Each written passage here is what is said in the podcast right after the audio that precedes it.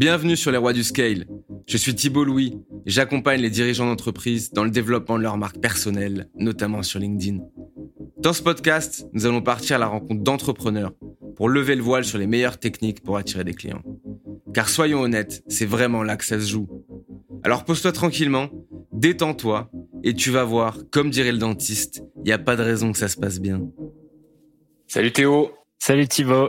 Bienvenue dans, dans le podcast Acquisition Organique. Bah, merci. directement dans le vif du sujet. Euh, Qu'est-ce que c'est pour toi euh, l'acquisition organique? Bah écoute, euh, merci déjà pour l'invitation, c'est hyper cool. Ravi de pouvoir discuter de ce sujet que j'aime beaucoup, l'acquisition organique, qui est euh, au final quelque chose que j'ai pas mal utilisé au fur et à mesure de toutes mes expériences, et surtout sur la partie au final contenu. Pour moi, l'acquisition organique, c'est justement cette faculté à pouvoir générer du trafic, mais même au-delà du trafic, générer une audience, générer du business, sans avoir à dépenser de la publicité, sans avoir à dépenser penser des ressources sur l'acquisition et, euh, et de pouvoir justement attirer les gens, attirer des prospects, attirer des futurs fans, euh, juste grâce à la force du contenu. Pour moi, c'est la définition de l'acquisition organique. C'est comme ça, peut-être que c'est ma vision euh, créateur de contenu qui parle, mais c'est comme ça que je perçois ça. Et justement, c'est ce que j'essaye de faire à travers tous les médias. Alors chaque média a un peu une, une façon de, de faire son acquisition euh, différente, mais c'est un pattern qu'on retrouve dans toute la création de contenu. Et moi, j'ai vu que je fais pas mal de création de contenu euh, sur plusieurs canaux. Euh, J'essaye de développer ces compétences-là d'acquisition organique. Et justement, toi, avec tes, tes différents projets, donc tu, tu nous disais euh, pas de publicité payante, donc tu arrives à faire de l'acquisition client? Bah ouais, en fait, euh, toute la partie que j'ai générée euh, autour de mon business, que ce soit euh, sur mes missions en freelance ou alors sur ma création de contenu, bah c'est quelque chose que j'ai généré en fait justement grâce à l'acquisition organique. Euh, j'ai jamais dépensé un euro en pub, j'ai jamais sponsoriser quelque chose ou, quoi que ce soit. J'ai juste fait sur un autre business de jeux de société, j'ai fait sponsoriser une vidéo YouTube. Mais sinon, à chaque fois, c'est vraiment c'est de l'organique. Et, euh, et, principalement, ce que j'ai fait sur, euh, alors si on revient, c'était en 2020, le premier un peu euh, step où j'ai utilisé justement cette acquisition organique, c'était quand j'avais lancé une toolbox. Et, et là-dessus, le, le, truc que j'avais fait, c'est utiliser un peu toutes les plateformes. Donc j'avais utilisé Product Hunt, j'avais utilisé, et en fait Product Hunt, l'avantage de ce site-là, qui est un, un, espèce de site qui référence des produits digitaux, des SaaS, etc c'est qu'en fait, il y a plein de sites qui veulent s'inspirer de Product Hunt et justement qui, une fois que c'est publié sur ce site-là, ça, ça un peu ça découle sur les autres sites et ça m'avait apporté une visibilité de dingue. Euh, mais ce que les gens oublient souvent, c'est que Product Hunt, au-delà d'être un, un, juste un, un, truc où on voit tous les jours des nouveaux produits, c'est aussi une base de données qui est utilisée et euh, au final, moi, j'ai toujours, grâce à Product Hunt, 5-6 inscrits à ma newsletter par jour en ayant juste posté euh, cette, euh, cette toolbox à un jour J. Et ça, c'est quelque chose qu'on sous-estime souvent, c'est la force des plateformes. Et quand je parle de force des plateformes, c'est toutes les plateformes. Il y a aussi un autre truc auquel je pense, qu'on oublie souvent, c'est euh, les App Store. Quand, par exemple, on me demande souvent euh, pourquoi est-ce que tu t'es mis euh, sur du freelance en no-code, parce que c'est de partie de mon business de faire des, du freelance en, en no-code. Eh ben, l'avantage du no-code et les applications mobiles, c'est que on peut générer un trafic monstrueux grâce aux App Store, Google Play, et c'est quelque chose qu'on a tendance à oublier parce que les, on pense dans nos têtes que le fait de créer une app, ça, ça, coûte beaucoup. Euh, et du coup, voilà. Donc ça, pour les, pour en fait utiliser les plateformes, c'est vraiment euh, quelque chose qui m'a, qui m'a beaucoup servi. Ça, c'est vraiment hors de la création de contenu en tant que tel. Euh, mais au-delà de ça, il y a aussi toute la création que j'avais fait sur LinkedIn, euh, avec notamment euh, les, fameux lead magnets que tu tiens si cher dans ton cœur, qui m'ont pas mal aidé à l'époque à, à, justement créer une, petite audience qui de gens qui étaient assez intéressés par les outils digitaux. Tu peux préciser aux auditeurs ce qu'est un lead magnet pour ceux qui savent pas? Alors un lead magnet, c'est tout simplement euh, ces posts où euh, quelqu'un a une ressource à vous proposer et vous demande de laisser un commentaire, souvent si c'est sur LinkedIn, ou de laisser votre email si par exemple vous voyez ça ailleurs. Euh, en échange, je vous envoie ce petit produit qui est souvent un produit digital. Et comme ça, ça leur permet et ça m'a permis de, de remplir une liste email pour ensuite potentiellement dans un futur ultra proche ou ultra lointain ou jamais vous vendre des produits qui cette fois qui seront un peu plus chers. Merci pour la définition. Euh, moi, c'est vrai que je pars un peu en guerre contre ça. On, aura l'occasion d'en parler dans le podcast qui sort euh, Théo Café, donc le tien, euh, où tu m'as mhm. invité gentiment.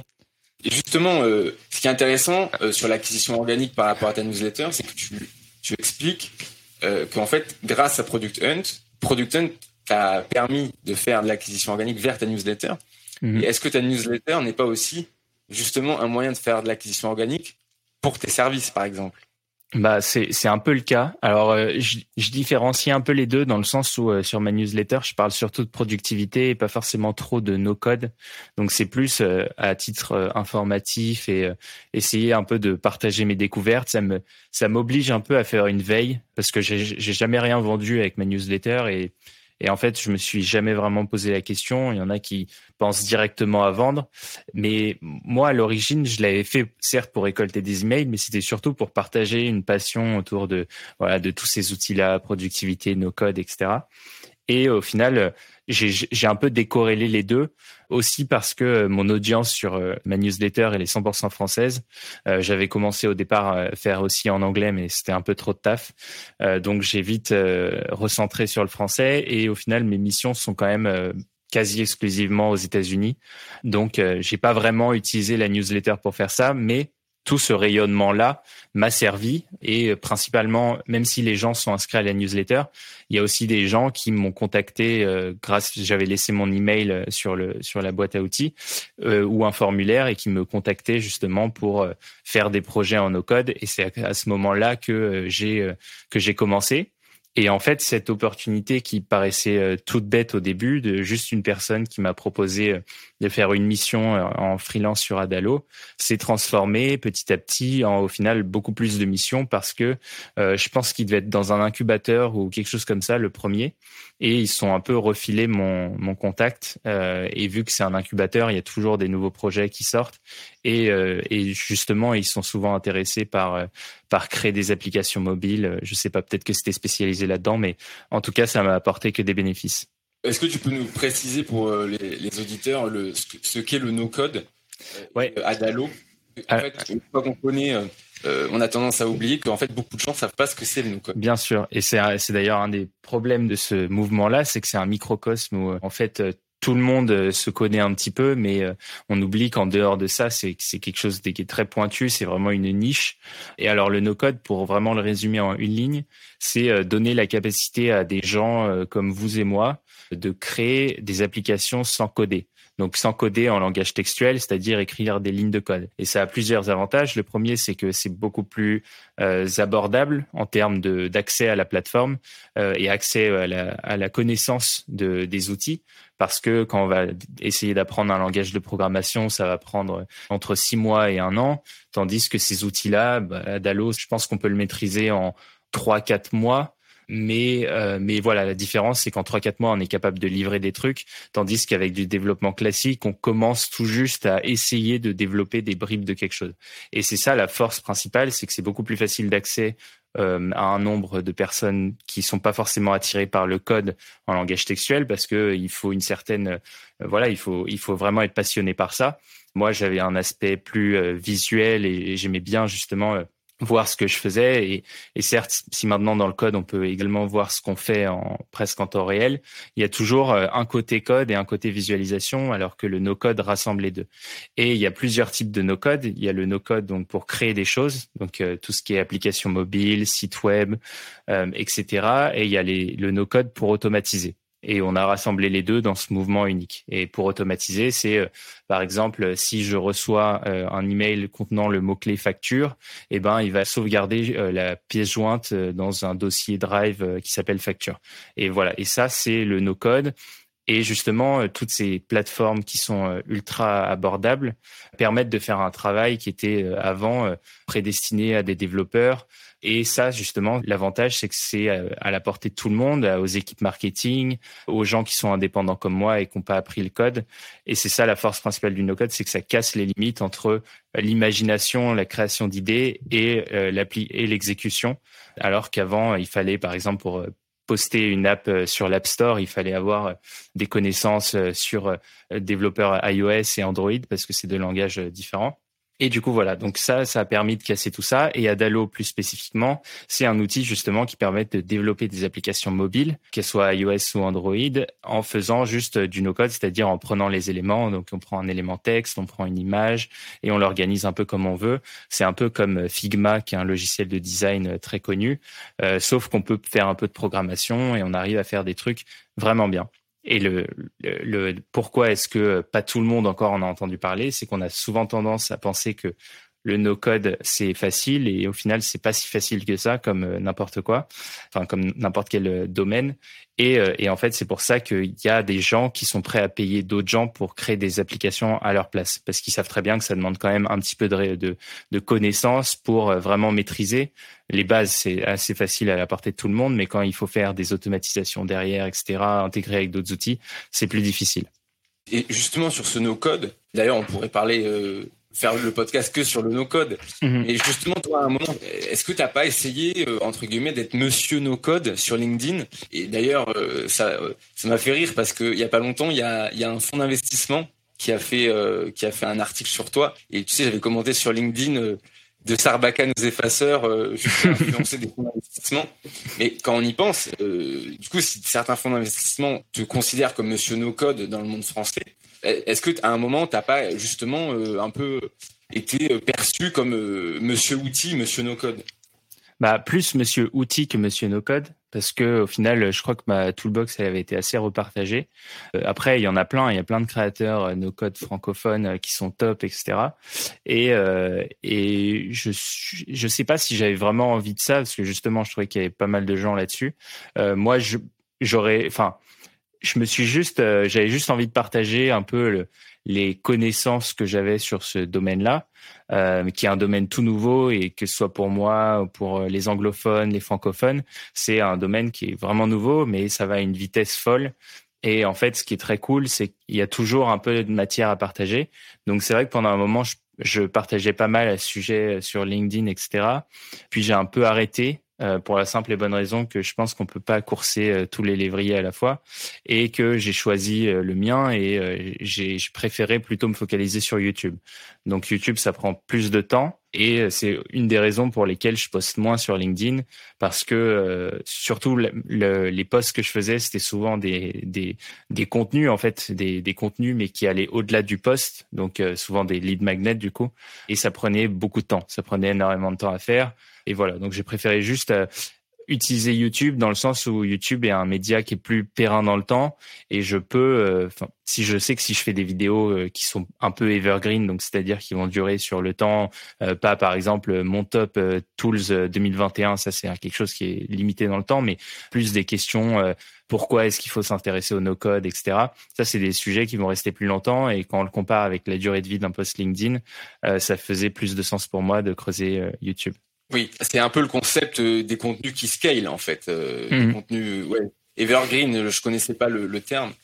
Euh, et, justement, si tu devais faire un périmètre donc de tes activités aujourd'hui en termes de création de contenu, premièrement, et deuxièmement, un périmètre on va dire, de, des services que tu proposes bah, pour gagner ta vie, en fait, pour, mhm. pour te nourrir Eh ben, écoute, j'ai bien divisé ça. La newsletter, je la garde. C'était un peu le, le, pilier du truc depuis le début. Je la garde parce que c'est, je te dis, ça me permet de faire une veille. Ça m'oblige à faire une veille à pas être largué. Je suis obligé de partager un peu les news de ce qui se passe, de pouvoir réfléchir aussi. ça m'oblige à lire aussi parce que euh, je fais souvent, je partage souvent des résumés de, de livres que je lis et, euh, et voilà donc j'ai gardé que des bénéfices. Ça c'est la newsletter. À côté j'ai le podcast aussi euh, Théo Café où tu étais invité très récemment. À la base je l'avais fait parce que j'avais envie de raconter mon expérience d'expat indépendant au Japon Et petit à petit, peut-être le fait de pas être mélangé avec d'autres créateurs quand j'étais au Japon, puisque tout le monde parlait japonais et moi je n'arrivais pas à aligner trois mots en japonais et ils parlaient pas anglais. donc je me suis mis à faire des podcasts pour parler à des indépendants qui faisaient à peu près la même chose que moi. J'ai continué le podcast jusqu'à aujourd'hui, je le continue avec une régularité euh, qui est pas trop mal, pas parfaite mais pas trop mal. Euh, et maintenant c'est YouTube dans le sens où euh, pour moi YouTube c'est le truc qui peut vraiment le plus comment dire, qui peut avoir le plus d'impact sur la durée la plus longue et c'est là où j'ai envie de faire tous mes efforts. Euh, et LinkedIn, euh, je pense que je vais m'y remettre aussi parce que là, j'ai fait ma, la V2 de ma boîte à outils. C'était presque il y a un an, donc ça nous rajeunit pas tout ça. Mais la première version, je l'avais sortie il y a presque un an et là, je, je la refais pour, euh, pour faire un truc vraiment cool. Et puis, j'ai d'autres projets dans le pipe qui arrivent très bientôt. Et sur la partie freelance, du coup, que je détache vraiment, là, j'ai toujours des, applications à faire. Je dois, j'en garde entre eux alors ça dépend, la, complexité, ça peut aller de 1 à 4, voire 5 par mois. Donc ça prend beaucoup de temps cette partie-là et en fait j'essaye de caler un peu la création de contenu entre euh, des sessions de travail sur mes projets euh, en no-code. Et est-ce que euh, donc est-ce que tes projets en création de contenu, c'est ça qui t'amène de l'acquisition organique des leads pour tes offres de services?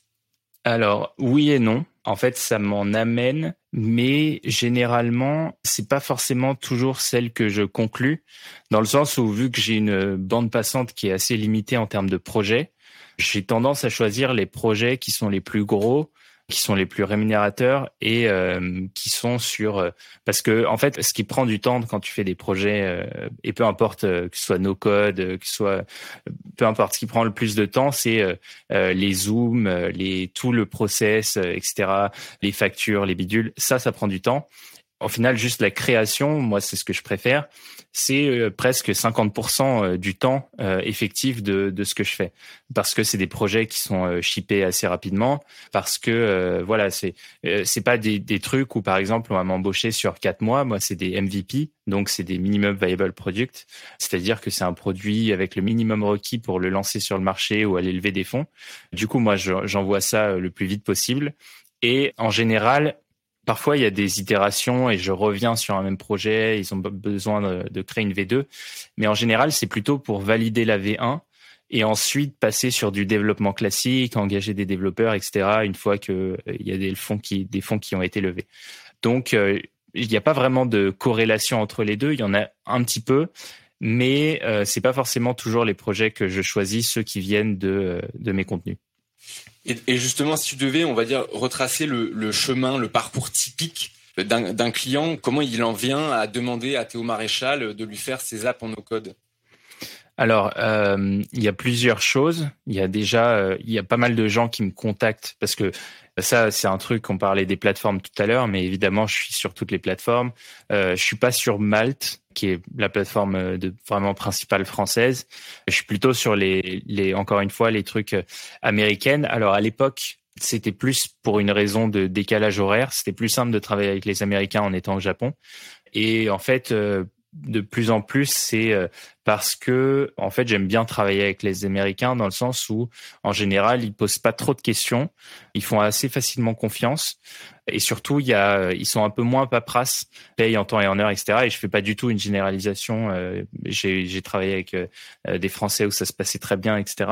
Mais euh, mais tu vois il y a toujours soit des questions de négociation, soit de machin, soit de bidule. L'Américain il prend, il paye et, et basta tu vois. Et, et, ça, quand tu fais plusieurs activités, parce que j'ai aussi mon activité de jeu de cartes à côté, t'as pas forcément euh, beaucoup de temps à, à consacrer à, à, toutes ces discussions là. Et euh, voilà, c'est pour ça que je travaille principalement avec des Américains. Donc comment ça se passe? La personne me contacte euh, sur soit j'ai un site internet qui lui est en français mais alors, est-ce qu'il est en français ou en anglais? Je crois qu'il est en français. Et en fait, euh, il me contacte soit par là, soit sinon j'ai un site qui est euh, qui est exprès pour euh, mes missions no code, où en fait on, peut me contacter avec un formulaire et la personne me parle justement de ce qu'elle a envie de faire, un peu de son projet, etc. Ensuite, on fait un petit call rapidement et on voit un peu ses prérogatives et rapidement, j'essaye d'estimer combien, enfin, je fais une sorte de devis sur euh, s'il y a telle fonctionnalité, ça va être tel prix, etc. Je reviens vers eux Et, euh, et ensuite, euh, si ça, si c'est bon pour eux, on, on commence. Si c'est pas bon et, qu'ils choisissent une autre personne, euh, ils choisissent une autre personne. Mais en général, ils choisissent. Enfin, c'est assez rare. Euh, ça va souvent au bout quand même. Et c'est plus moi du coup qui parfois peut pas prendre des projets parce que je suis entre deux ou, ou parce que c'est des trop petits projets, des trop petits projets. Il y a plein de fois, par exemple, où c'est quelqu'un qui va commencer son app sur Adalo et qui va me contacter en me disant euh, euh, est-ce que ça te chaufferait de, de prendre la main euh, parce que notre développeur il savait pas enfin celui qui a commencé il savait pas faire ça ou alors c'est le porteur de projet qui a commencé et qui a vu ses limites au bout d'un moment donné.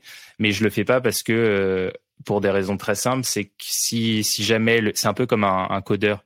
Un codeur, euh, c'est toujours difficile de prendre le code de quelqu'un d'autre. Bah là, c'est un peu pareil. S'il y a des trucs qui ont été mal faits, etc., tu es obligé de déconstruire pour reconstruire. Et du coup, en fait, ça te prend le double de temps de ce qui était prévu. Donc maintenant, je prends que des projets euh, clés en main euh, de A à Z. Sinon, ça prend, ça prend trop de temps. Et alors, ça fait deux fois que tu mentionnes ton expérience au Japon. Moi, comme je te disais, d'habitude, toujours trouvé ça assez unique, assez incroyable. Ce que tu as, ce que as fait au Japon, c'était un Français expatrié au Japon qui faisait du contenu euh, pour les Français et qui faisait de l'acquisition euh, pour les Américains, ouais. euh, sans dépenser un euro de publicité. Ouais. Et est-ce que tu peux nous expliquer un peu plus, en fait, pourquoi quand, quand tu es parti du, du master à l'ESCP en entrepreneuriat et tu avais essayé de monter un projet, comment tu t'es retrouvé comment tu t'es retrouvé en fait à, devenir plutôt freelance, à choisir ce, chemin-là et, partir au Japon pour faire de l'acquisition Comment tu t'es retrouvé en fait à, devenir plutôt freelance, à choisir ce, chemin-là et, partir au Japon pour faire de l'acquisition? Foot voyage, j'adore voyager. Pas forcément voyager pour euh, une deux semaines, mais plutôt euh, partir à l'étranger. Ça fait la, ça doit faire la cinquième fois que je pars à l'étranger euh, pour des périodes de plus de six mois. Donc euh, ça, c'est, ça fait pas mal, euh, ça fait pas mal de temps. Et, euh, et voilà, j'avais cette opportunité d'aller au Japon.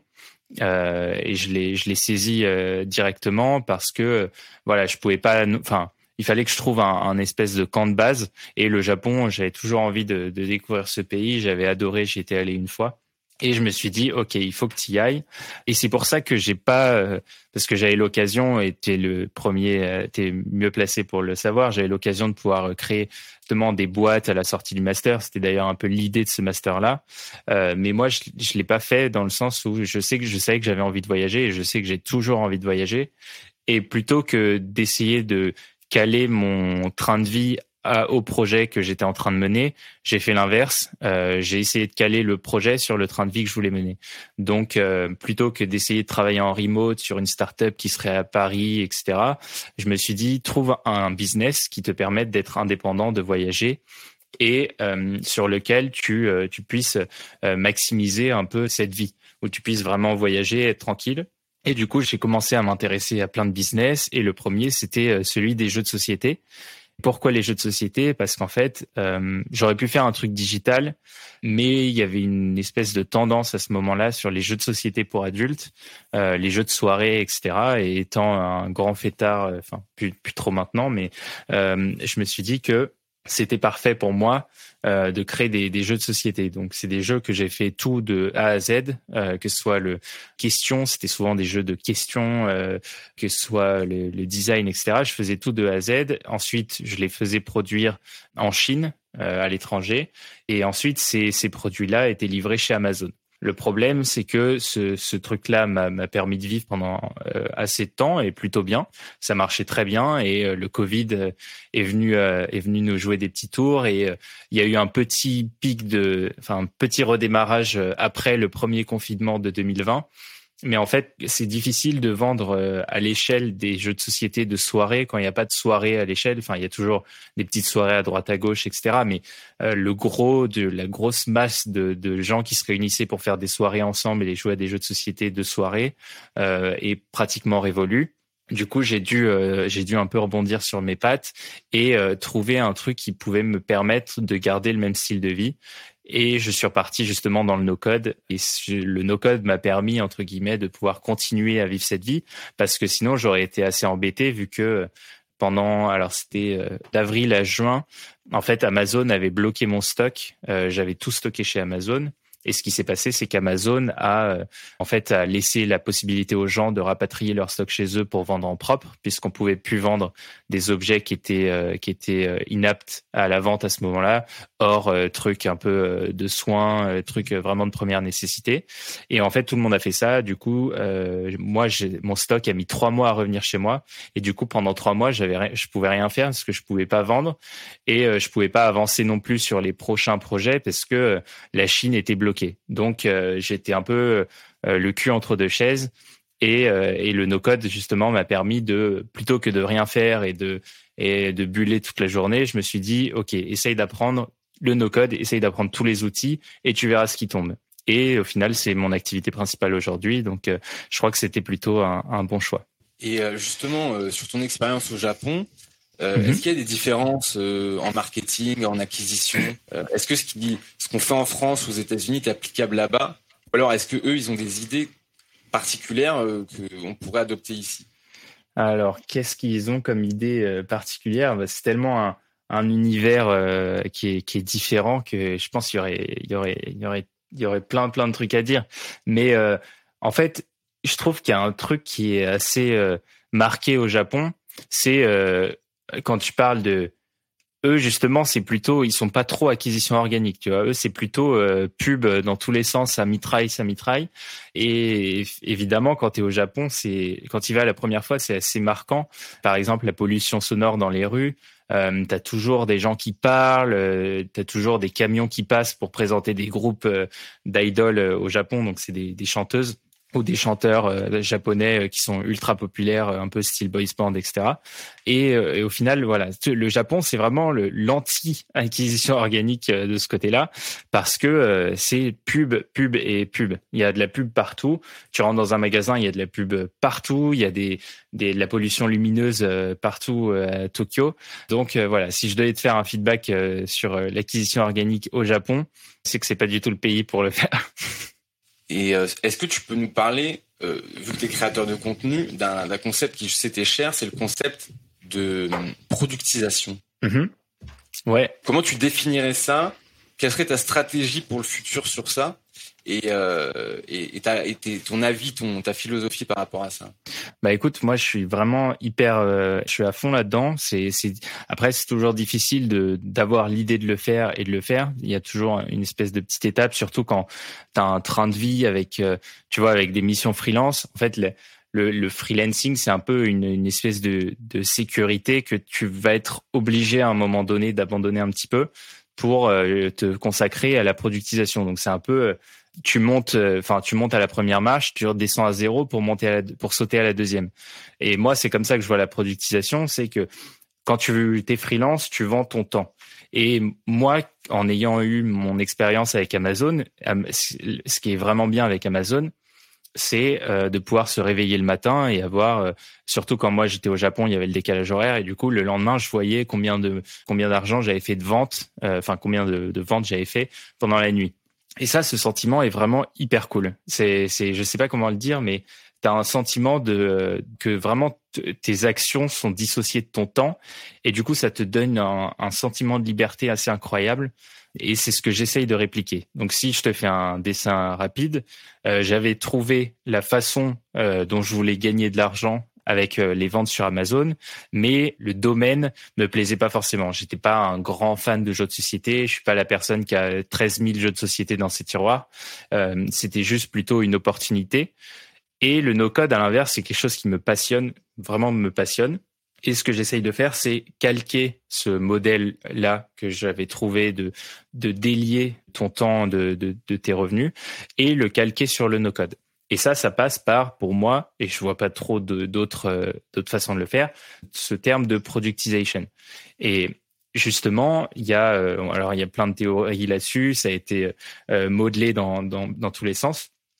Mais moi, le modèle que j'aime bien, qui est un modèle qu'au final t'entends un peu partout, mais il y a une bonne référence qu'il a qu'il a bien faite et, qui est qui est en, qui est francophone, c'est Ben Issenman c'est le modèle de l'hyper freelance que j'aime beaucoup et euh, c'est d'avoir euh, une symbiose entre euh, justement tes missions en freelance, ton knowledge que tu acquiers justement par exemple soit quand tu fais du consulting, soit quand tu aides tes clients etc. Tu t'acquiers une, certaine knowledge transformer ce knowledge en produit et en fait ça fait un cercle vertueux où chacun de ces morceaux fonctionne en symbiose et te permettent de te détacher au final de manière assez progressive de ce statut de freelance.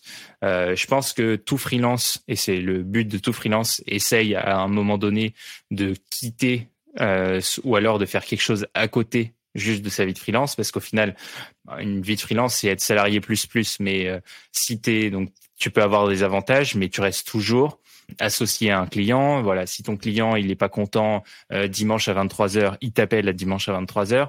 Tu vois, il y a toujours cette notion de euh, liberté euh, un peu restreinte. Moi qui suis vraiment un, malade de la liberté, je suis j'ai j'ai un problème peut-être avec ça. Pour moi, la, liberté absolue, c'est que quand tu arrives à détacher euh, tes revenus de ton temps. Et pour moi, le, bon moyen de le faire, et c'est ce que je suis en train de développer, ça, prend du temps, mais je suis en train de le faire, c'est développer des templates. Parce que sur mes missions à Dalo, euh, là, je commence à avoir une bonne expérience. J'ai dû faire 50 euh, apps à peu près. Donc voilà, au fur et à mesure des 50 apps, tu vois à peu près tous les cas d'usage, comment tu commences à comprendre toutes les, tous les leviers, tout ce qui se passe dans, dans les applications, maîtriser l'outil sur le bout des doigts mais les missions qu'on me propose, c'est souvent le, la même typologie. C'est euh, mettre en relation une personne avec une autre personne, ou alors euh, vendre des contenus digitaux.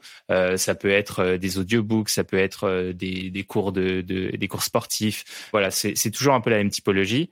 Et justement, ce que je suis en train de faire, c'est faire des templates, donc des squelettes, et les rendre euh, assez beaux, faire des belles landing pages, etc., pour qu'on ait envie d'avoir euh, ces templates-là et de pouvoir les utiliser.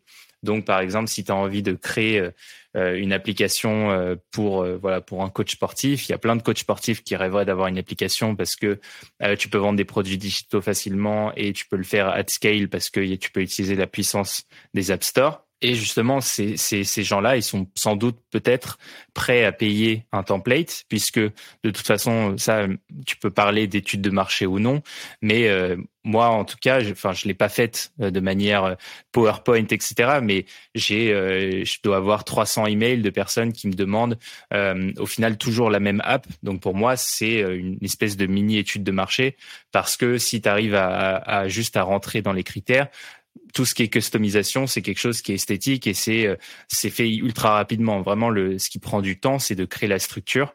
Et dans ce sens-là, voilà, c'est ce que j'essaie de faire, faire des templates. Donc, euh, tu arrives, tu prends le template, tu le customises un petit peu, ou alors on le fait pour toi, je le fais pour toi. Mais là où la force est de la productisation, selon moi, c'est de casser ce rapport freelance et client, dans le sens où euh, si tu prends une mission classique, tu vas toujours avoir euh, le freelance qui est un peu euh, à la merci entre guillemets, j'aime pas trop ce mot-là, mais euh, du, du freelance. Tandis que si tu te productises toi-même, à ce moment-là, c'est la personne qui achète un produit chez toi, mais tu es plus décideur de ce que tu fais. Si par exemple, je vends des, si je vends un projet d'application, je vais devoir remplir tous les critères du, de ce projet-là à la lettre.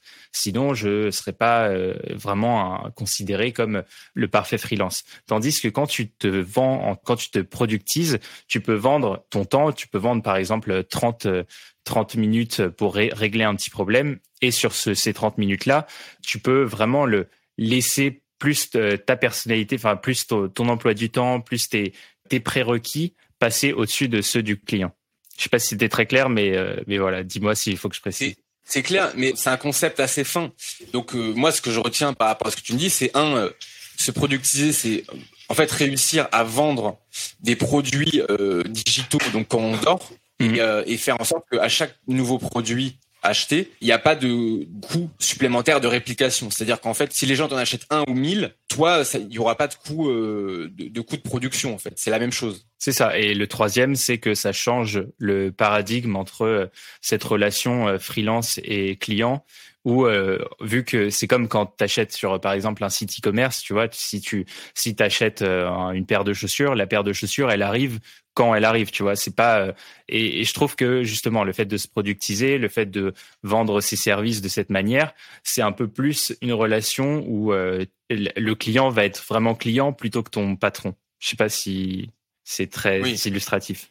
Mais du coup, donc euh, il y a quelque chose que moi je dis souvent à mes clients, c'est vendre, c'est quelqu'un qui te croit. En fait, mm. quelqu'un qui achète, c'est quelqu'un qui croit. Mm. Et du coup, est-ce que cette productisation, c'est pas à la fois créer ces produits digitaux là, mais en même temps créer une audience et créer du contenu qui va euh, faire en sorte que tu vas être cru justement et, pour faire de l'acquisition organique avoir des canaux de, distribution? Bien sûr. Alors pour moi il y a plusieurs moyens justement d'obtenir cette cette croyance on va dire. As la première c'est la fidélisation à travers des contenus. Donc ça c'est construire une audience etc et la deuxième c'est juste montrer et pour moi c'est à ça que sert une page de vente montrer que parce qu'en fait il y a, plein de produits si tu regardes par exemple Kickstarter le tout tout le principe de Kickstarter, c'est acheter sur une promesse qui n'existe pas. Et il y a des gens qui sont prêts à acheter juste parce que le message est bien vendu. Donc pour moi, c'est soit tu tu et c'est plus facile sans doute de le faire quand tu as une audience, ou alors il faut faire une une page de vente. Il faut montrer que euh, ton produit est exceptionnel, que il est largement au-dessus de, de ce que ce qui pourrait être une alternative pour cette personne et cibler juste parce que euh, si tu, tu fais une belle landing page et que tu cibles pas les bonnes personnes, ça sert à rien.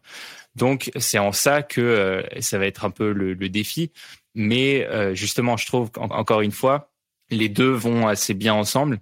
C'est juste que tu vois, pas forcément toutes les personnes de, de mon audience auraient besoin d'un template d'une application en no-code et tous les gens qui pourraient être amené à acheter, euh, euh, je sais pas, par euh, de l'acquisition payante, par exemple, ne serait peut-être pas forcément intéressé par mon contenu. Mais trouver le juste milieu des personnes qui sont dans les deux cases, je pense que c'est là où tu fais vraiment le, où tu tapes dans le mine.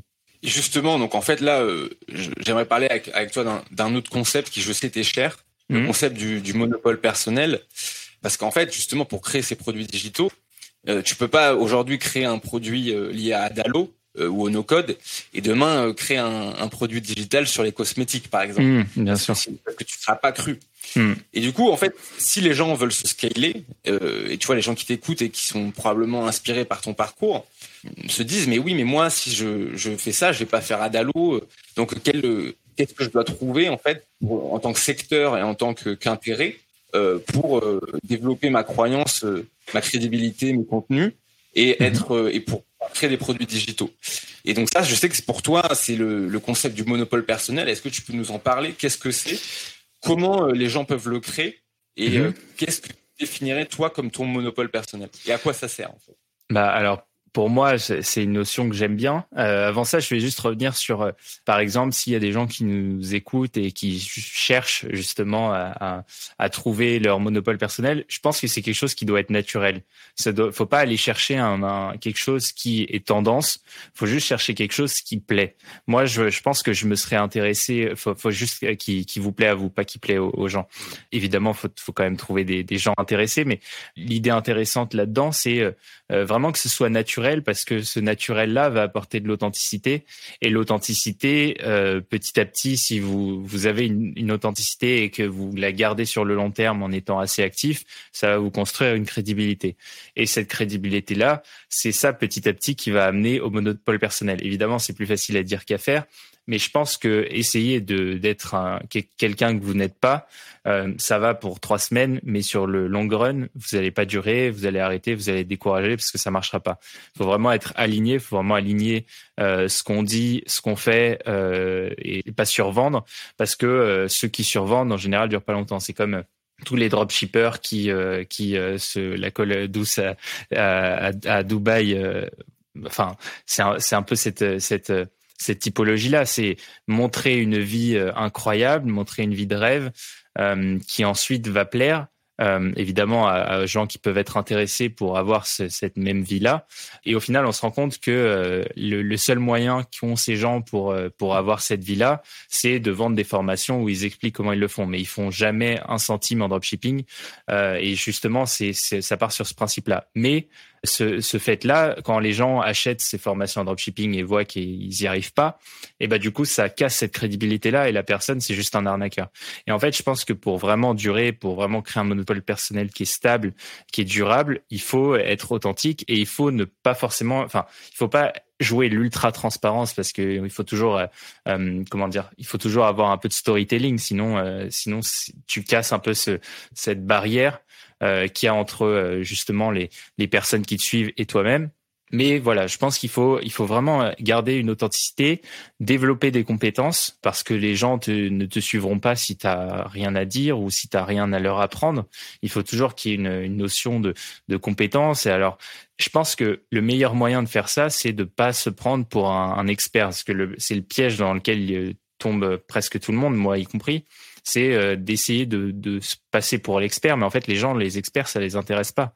Si par exemple tu as envie de parler de Bitcoin, ne commence pas à parler des termes techniques, etc. Si tu connais rien, il faut justement que tu parles de tes premiers pas dans le Bitcoin pour que des gens qui peuvent potentiellement être intéressés par ça puissent commencer à te suivre et qui puissent te suivre sur le long terme. Parce qu'en fait, c'est un peu une exploration personnelle et le but, c'est d'attirer les gens euh, sur sa route. Si les gens ils te, prennent au kilomètre 1, euh, ils vont te ils vont te suivre ensuite jusqu'à jusqu'à un certain moment parce qu'évidemment c'est pas tu ne restes pas tu suis pas forcément une personne pendant longtemps euh, mais voilà, le but c'est vraiment de, de garder, de prendre ces gens comme ça sur la route, en restant toujours authentique, en apportant de la valeur, en le faisant avec une cadence qui est suffisamment régulière pour que euh, on puisse considérer que vous êtes une personne incontournable dans votre domaine, et petit à petit comme ça, en interagissant avec les autres, en vous plaçant aussi avec euh, dans l'écosystème, c'est-à-dire en, en, ayant une des interactions avec les autres personnes,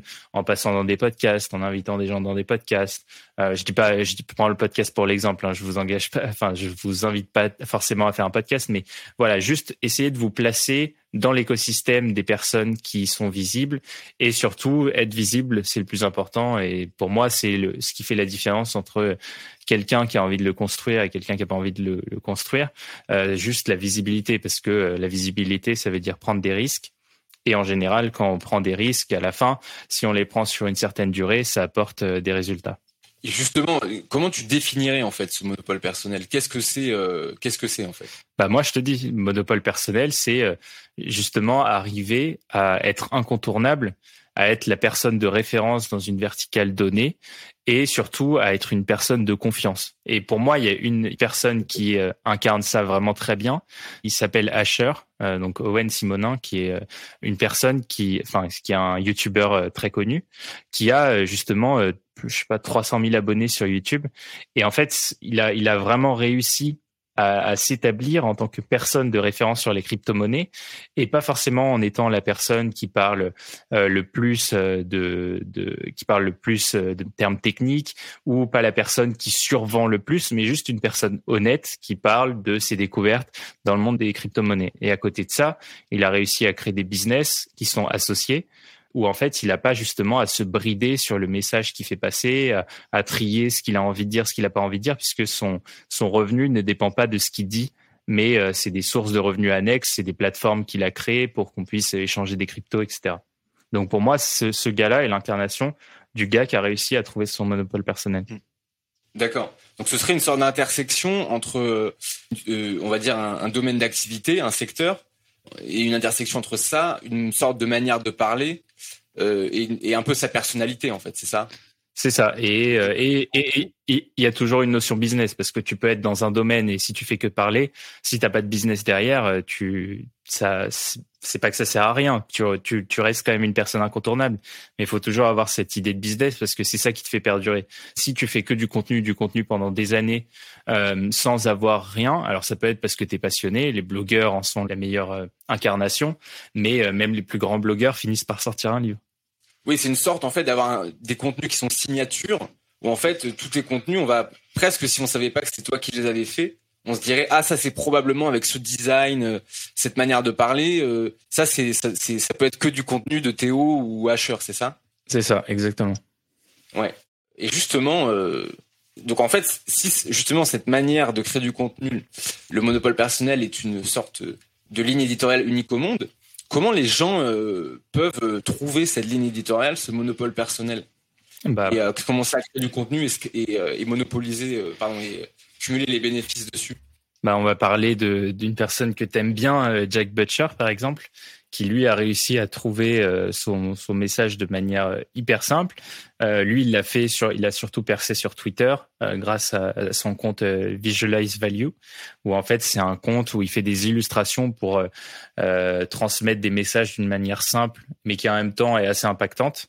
Et en fait, justement, c'est cette personne-là, je trouve qu'elle a été très bonne dans la répétition du message parce que le tweet, fait d'être sur Twitter, tu es obligé de répéter ton message sans cesse. Il a aussi trouvé une patte graphique qui lui convient, qui est une certaine typo avec euh, tout en noir, etc. Euh, et voilà. Et je pense que au-delà du message, il faut aussi avoir un aspect graphique, il faut avoir quelque chose qui est assez innovant.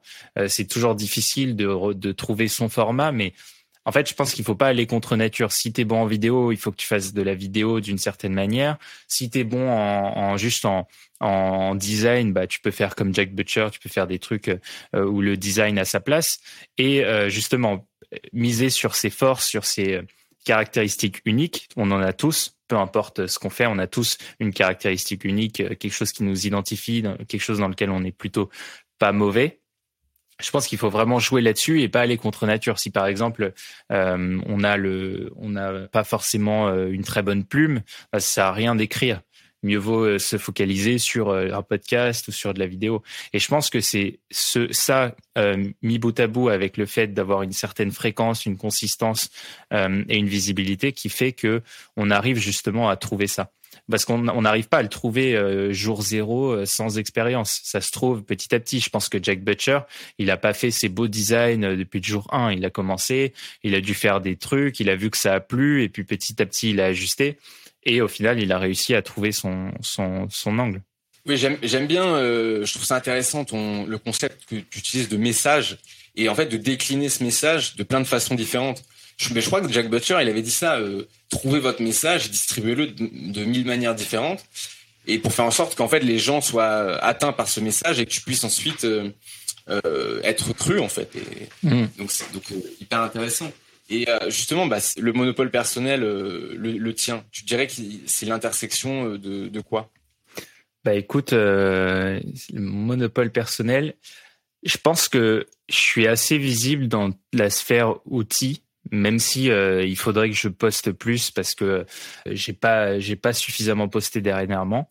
Mais je pense que ouais ça, doit se caler à l'intersection d'un mec euh, sincère et honnête plutôt bon délire outils un, un, gars calé sur les outils et qui en même temps essaye de de partager une vie que, enfin, que j'invite le plus grand nombre à, avoir parce que je trouve que ma vie est assez cool. Et, euh, et voilà. Enfin, c'est, c'est juste, euh, en fait, j'essaye toujours de me placer dans la position de, euh, de parler à quelqu'un qui pourrait sortir d'école de commerce. En fait, à chaque fois que je faisais des podcasts solo, etc., je visualisais dans ma tête un gars qui fait soit une école de commerce ou une école d'ingé, peu importe. Je dis école de commerce parce que j'ai fait une école de commerce, mais euh, voilà, quelqu'un qui est dans ses études et qui euh, et qui se prend la tête à se dire euh, est-ce que je dois aller me me faire chier chez Yoplait ou chez voilà avoir un CDI pour avoir ensuite la petite maison, etc. Moi, j'essaye de lui dire écoute mon pote, t'as peut-être pas appris ça dans les cours, mais il y a aussi d'autres voies et cette voie-là, elle est cool. Et je pense que justement ça, c'est c'est un peu ce dans quoi j'essaye de mettre euh, mon monopole personnel. Mais et tu penses que cette philosophie de vie, ça, elle peut, elle peut s'appliquer à une majorité de gens, ou tu penses que c'est une sorte de, de, de, philosophie un peu rebelle pour des, pour des, une minorité? Bah, si tu m'avais dit ça euh, en février 2020, je t'aurais dit peut-être. Si tu me dis ça aujourd'hui, je te dis, euh, je te dis que ça peut concerner tout le monde parce que je sais pas si tu as vu, mais ça c'est un bon exemple. Alors évidemment, les Américains ils sont toujours en avance, donc on va parler des Américains. Mais euh, là, il y a, une espèce de d'exode de la Californie parce que les loyers sont trop hauts et parce que les gens se sont rendus compte qu'en fait ils pouvaient très bien bosser du fin fond de, de du Colorado et de pouvoir travailler pour une boîte de la Silicon Valley. Et en fait, ça, c'est quelque chose qu'on pense pas euh, assez. Aujourd'hui, le remote euh, est partout et la tendance va s'accélérer et les frontières vont être, quand ça va réouvrir, on s'attend à avoir un pic de mouvement, de, mobilité, soit des gens qui partent voyager en vacances, etc. Et autant ça avait, il y avait une vague digital nomadisme dans les 2016-2017. Là, je pense que ça va re-exploser parce que les gens sont frustrés de ne pas pouvoir voyager depuis euh, un an et demi et sans doute ça va aller jusqu'à deux ans. Donc je pense que vraiment ce truc-là peut être attribué à tout le monde. Il faut juste trouver sa voie. Et c'est un truc, euh, il faut essayer de, de casser un peu ce, ce, ces œillères qu'on peut avoir parfois à se focaliser sur la ville où on doit vivre, etc. Aujourd'hui, le remote existe. Et euh, moi, j'invite tous ceux qui, qui, qui, écoutent et qui parlent un, un bon anglais d'essayer de trouver un job en remote. Euh, alors peut-être pas forcément s'ils ont envie de bouger, peut-être pas dans la Silicon Valley, mais encore, pourquoi pas? En fait, euh, tu peux être aujourd'hui travailler dans la Silicon Valley et vivre à Paris, vivre peu importe, vivre au Costa Rica, au Brésil.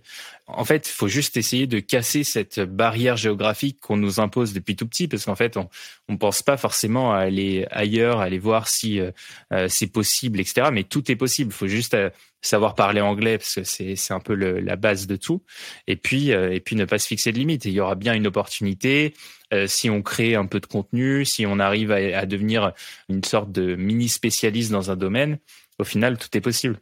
Et justement, euh, imaginons que tu t'adresses euh, à, quelqu'un qui, est un peu au milieu de sa vie, qui est salarié mais pas forcément heureux, qui en fait a envie de prendre sa vie en main, créer du contenu, tu vois, essayer de trouver une niche. Parce que quand tu dis un mini, qu'est-ce que tu as dit, mini technicien? Non. Sur quoi? Sur? Non, non, sur, euh, enfin, euh, sur, sur, la dernière fois, c'était dit, t'as as dit, enfin, je sais plus ce que t'as dit. Bref. Mais en gros, c'est le monopole personnel et créer du contenu, essayer d'être crédible dessus, c'est ça mm. s'adresse souvent à des niches quand même.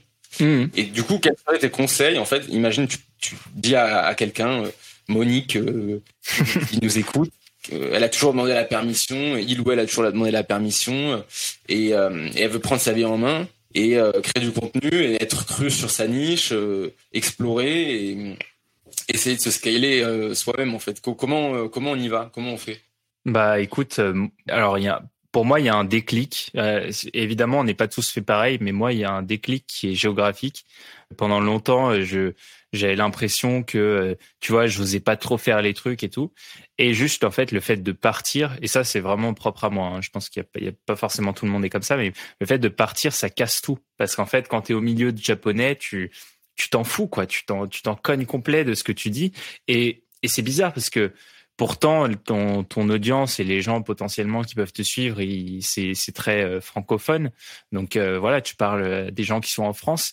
Mais le fait d'être à l'étranger, ça casse toutes ces barrières-là, ces barrières mentales que tu peux avoir, cette espèce de peur, de syndrome de l'imposteur, etc. Et, et moi, cet aspect géographique m'a aidé. Mais si on peut pas forcément bouger, juste le fait de, de se dire, d'essayer de détacher la comment dire l'impression qu'on peut avoir de ce que les gens vont penser de nous etc de, de son contenu et euh, pouvoir se dire que euh, de toute façon les gens ils s'en foutent quoi ils s'en foutent euh, si si par exemple tu as trois vues sur ton poste mais tout le monde s'en fout. On a la capacité d'attention d'une grenouille.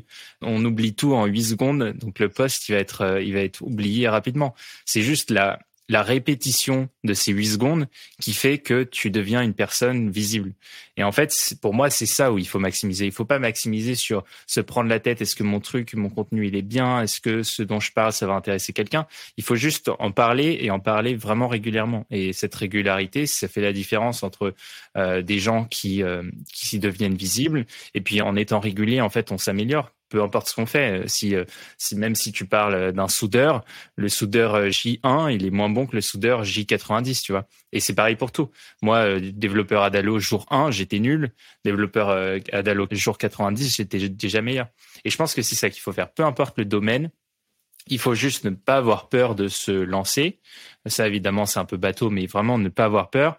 Essayer de se dire que de toute façon, le point de départ, c'est de rien avoir, mais euh, d'essayer de, de, garder une fréquence de poste, de création, etc. Par exemple, j'ai un, un, de mes meilleurs potes qui fait des, euh, qui fait des, des musiques sur euh, TikTok. Et du coup, il, son but, c'est de publier toutes les semaines une nouvelle musique avec les sons euh, envoyés par ses, ses followers. Donc au départ, évidemment, il s'est lancé sur TikTok, il avait 10 vues, etc. Et au final, petit à petit, il a fait euh, son dixième, onzième et il a atteint 100 000 vues sur TikTok. Et c'est des paliers. Et voilà, et ça va, ça va continuer comme ça.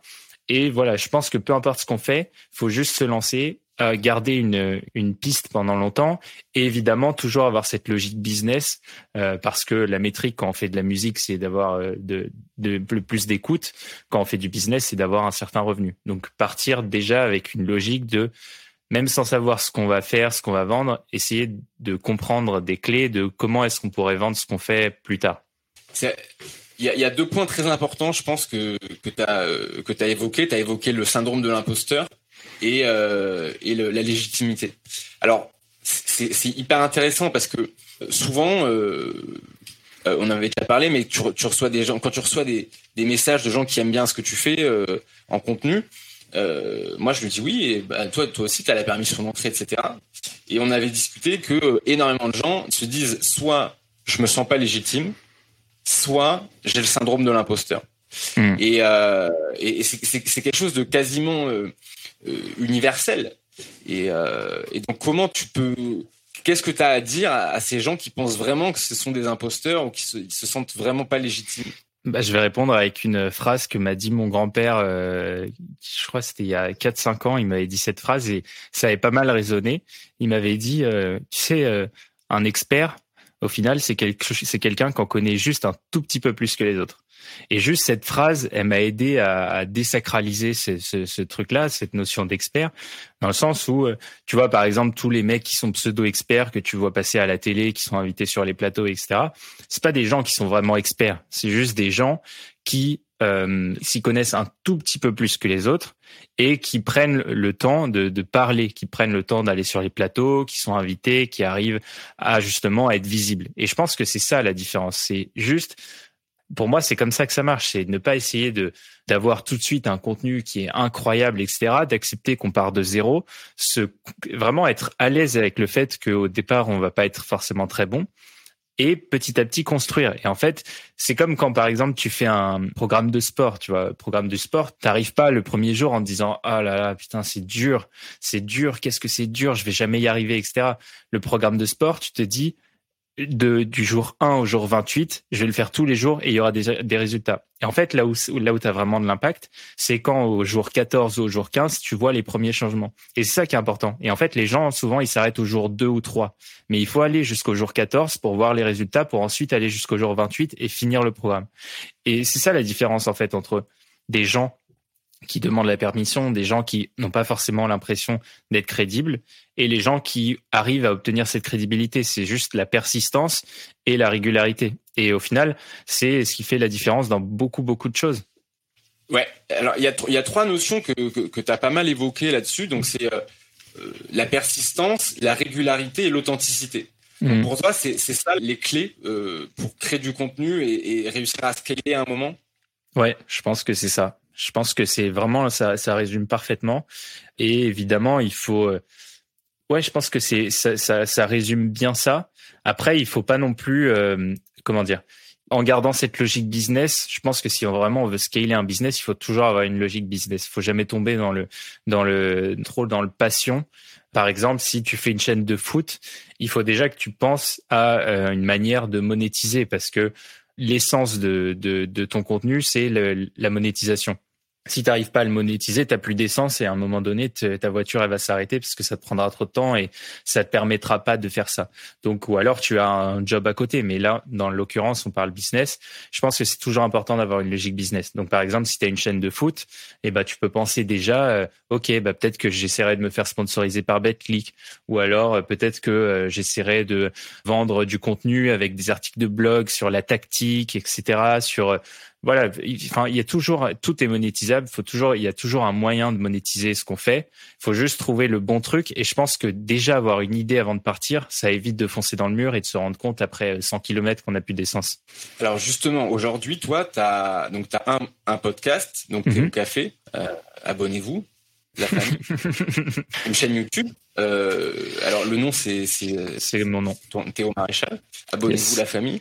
Et t'as une newsletter euh, qui s'appelle euh... Théo Thursday pour le jeudi. Ah oui, Théo Thursday. Voilà, c'est ça, c'est ça. Donc en fait, t'as as, aujourd'hui trois canaux de distribution qui sont tous gratuits. Mm-hmm. Quelles sont tes pistes de monétisation là-dessus? Ça c'est la première question. Mm-hmm. La deuxième question, c'est imagine demain euh, je sais pas, il y a une grosse, une grosse société qui décide de te sponsoriser, tu vois, 20 000 euros par mois un contenu, et tu n'as plus besoin presque de travailler ou autre, tu as juste à créer du contenu. Mmh. Qu'est-ce que tu ferais? Alors, première question, euh, comment est-ce que je monétise et comment est-ce que je trouve monétiser? Bah, en fait, ça a passé, je, pense, à, la fin par ces, templates-là et aussi tout un truc sur euh, éducation, formation, conseil, euh, réparation de bugs, dans, toujours dans la logique de se productiser. mais pourquoi est-ce que ce modèle-là? Tout simplement parce que c'est un des seuls modèles qui te permet de faire, ou alors ça peut être euh, aussi contenu digital, mais contenu digital euh, premium, on va dire, euh, mais toujours dans cette logique de moi, ce mon but dans la vie, c'est d'être libre. C'est pas que je m'en fous de l'argent, j'ai envie de bien vivre, mais mon but numéro un, c'est d'être libre. Et comment est-ce que j'acquiers cette liberté? C'est en, en étant le moins sollicité par mon temps possible. Et je pense que le contenu digital, c'est quelque chose que tu peux faire à, scale j'ai une un avantage euh, enfin j'ai un avantage c'est que je connais très bien tous les outils digitaux et je suis assez à l'aise sur tous les outils tu vois. Et au final je me rendais pas compte parce que pour moi ça paraît simple mais qu'il y a quand même des compétences. Et quand je vois que tu vois il y a des formations par exemple qui sortent sur Notion etc je me dis que voilà il y a forcément quelque chose à creuser de ce côté-là. Et ensuite deuxième question si une boîte venait avec euh, un certain montant pour me sponsoriser, je dirais non, tout simplement parce que ça capte euh, ton tes revenus. C'est comme euh, alors enfin il y a, une chaîne YouTube par exemple qui s'est fait sponsoriser comme ça qui s'appelle Flux qui s'est fait sponsoriser par Webflow qui est un, outil pour créer des sites web. Et en fait ça lui a donné des avantages certes dans le sens où il a réussi à générer du business parce que étant une chaîne sponsorisée par Webflow, évidemment Webflow l'a mis en avant aussi. Donc il y a ce côté-là qui est assez cool. Mais le problème c'est que tu es capé, tu es capé par euh, tes revenus et, euh, euh, après évidemment rien ne l'a empêché de faire des, des formations à côté. Donc en fait, il faut voir le modèle, mais dans l'idée, je dirais non parce que ça peut justement te et puis après, tu peux perdre un peu en authenticité, tu vois. Tu peux plus forcément dire ce que tu veux. Si par exemple j'ai une chaîne où je où je review des outils, si tu as un outil en particulier qui me paye, bah tu perds justement toute cette euh, authenticité que tu as par rapport euh, aux autres outils et du coup bah justement euh, les gens vont pas forcément continuer à te suivre ou alors pas pour les mêmes raisons, plus dans une logique éducative et moins dans une logique de mecs honnêtes qui parlent de, de ce qu'ils kiffent, voilà. Ok, Passons euh, à la dernière partie. Donc euh, là, euh, c'est un sujet intéressant qui est assez peu adressé en contenu. C'est on va parler argent. Mhm. combien ça coûte de louer Théo Maréchal pour un jour ou une heure? Moi, je fonctionne à l'heure. pourquoi est-ce que je fonctionne à l'heure? On me fait souvent la réflexion.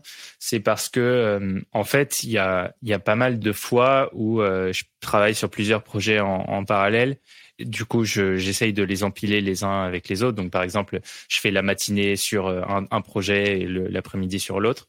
Et, euh, et, en fait aussi, l'avantage, c'est que, tu vois, par exemple, en travaillant avec des Américains, il y a beaucoup de fois où euh, tu as besoin de, de détails. Tu vois, par exemple, euh, d'intégrer Stripe, mais vu que c'est leur compte, ils n'ont pas forcément envie de te filer les codes ou alors t'as pas les accès.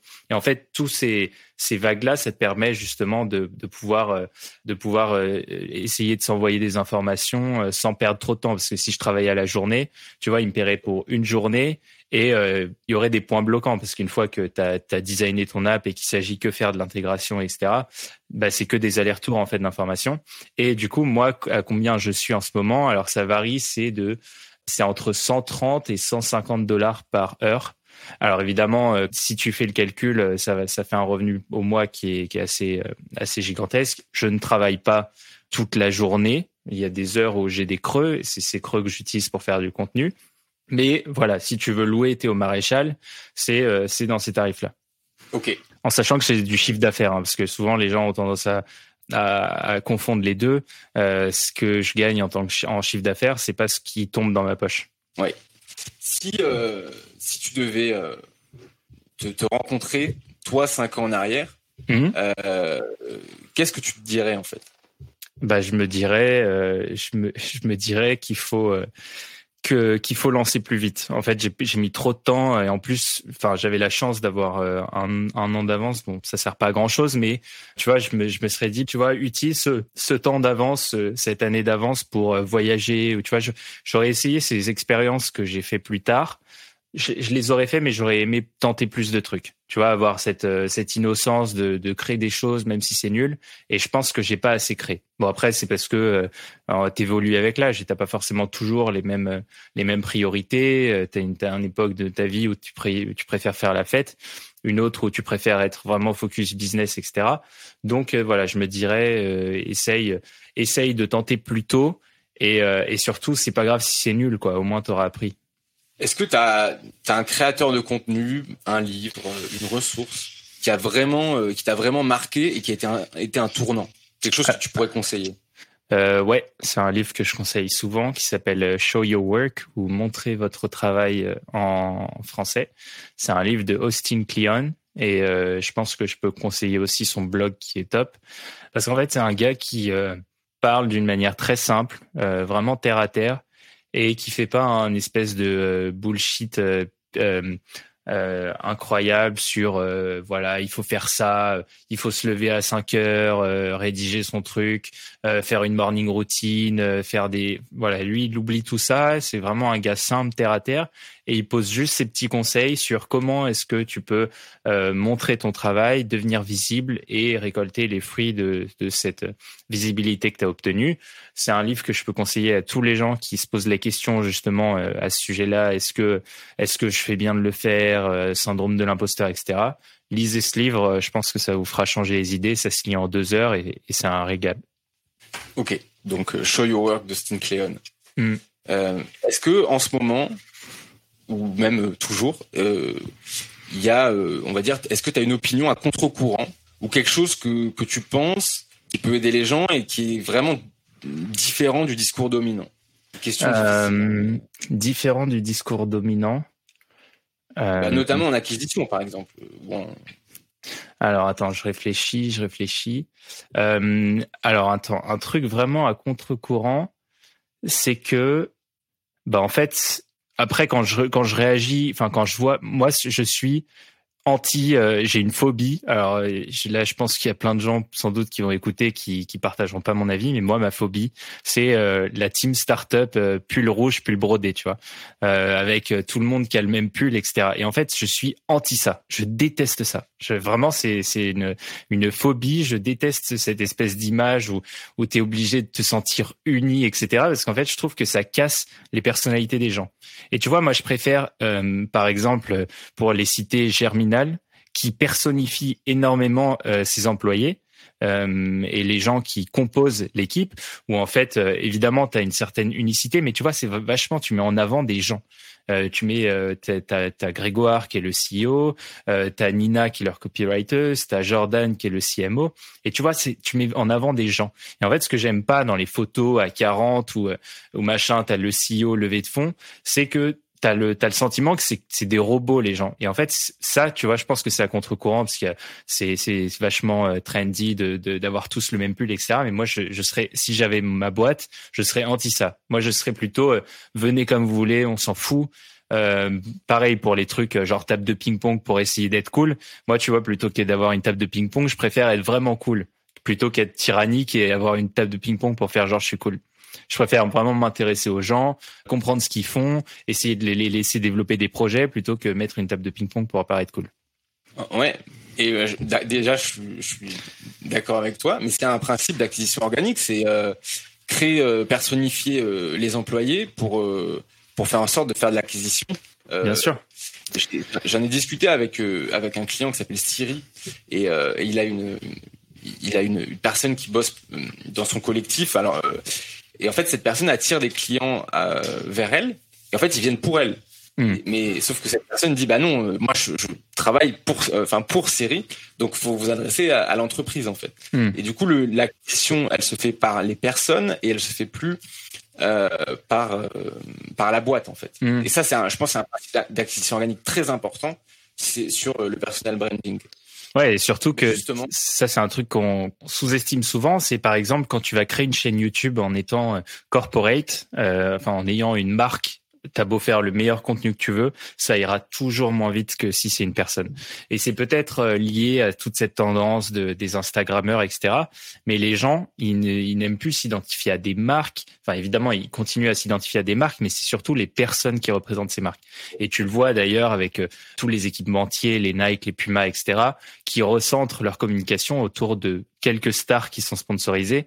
Voilà, le monde se starifie, on suit des gens, on suit des créateurs, on suit des influenceurs, euh, et c'est vachement sur euh, l'individu plutôt que l'entité. Et je trouve que à communiquer sur l'entité, tu perds, ça se dilue versus euh, par exemple chaque personne de l'entité qui communiquerait un message propre lié à la boîte où là tu gagnerais en engagement quoi parce que c'est la personne qui parle. Ça, c'est ouais, assez incroyable. Et justement, euh, tu vois, si, tu prends une boîte de 500 personnes euh, ou 800 personnes, euh, c'est assez incroyable à quel point il serait bien plus attirant en termes de talent, d'argent. Et justement, toi, si t'étais si t'étais directeur marketing, qu'est-ce que quand tu vois des boîtes parler, qu'est-ce que tu as envie de leur dire en fait, sachant qu'il y en a énormément de grosses boîtes qui galèrent actuellement sur ce sujet? Mmh. aussi d'ailleurs. Et sur l'acquisition organique Sur le personal branding en fait. Parce que euh, bah. on va pas se mentir, euh, il y a quand même beaucoup de gens qui travaillent dans des boîtes mais qui aiment pas leur boss, qui aiment pas la boîte, mmh. et elles ont bien besoin de manger euh, à un moment. Et c'est l'avantage concurrentiel des startups, c'est le, c'est le fait que les, souvent les gens ils viennent bosser là parce qu'ils ont envie, parce qu'ils sont mmh. contents, et donc et ils sont plus libres aussi souvent concrètement, comment tu comment tu procéderais pour euh, faire en sorte que ça soit quelque chose de plus démocratisé?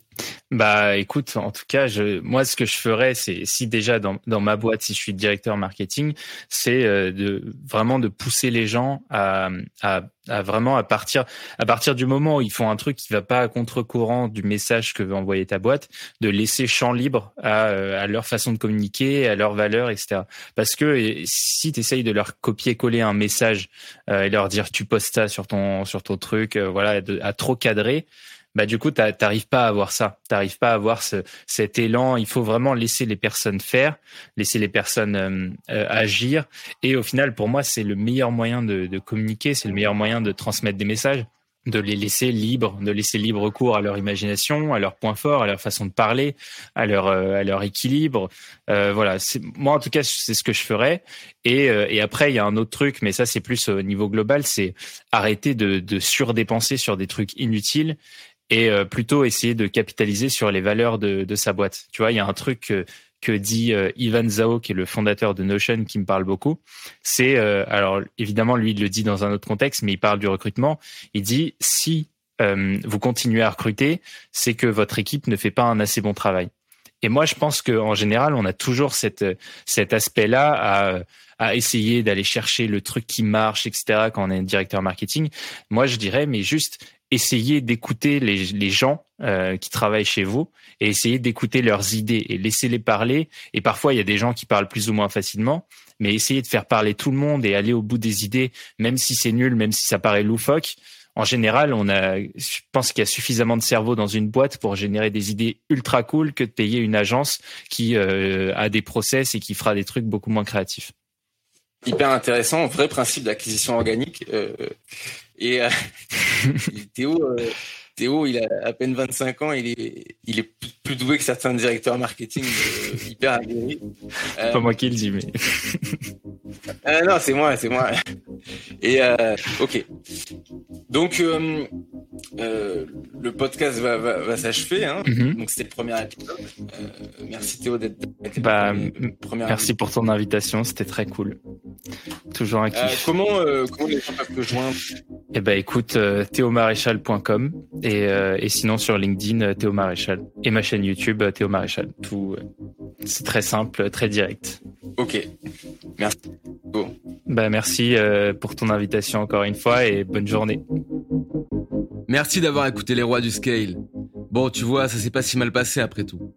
Si tu as apprécié l'épisode, n'hésite pas à t'abonner sur tes plateformes préférées et à mettre 5 étoiles sur Apple Podcast. À la prochaine!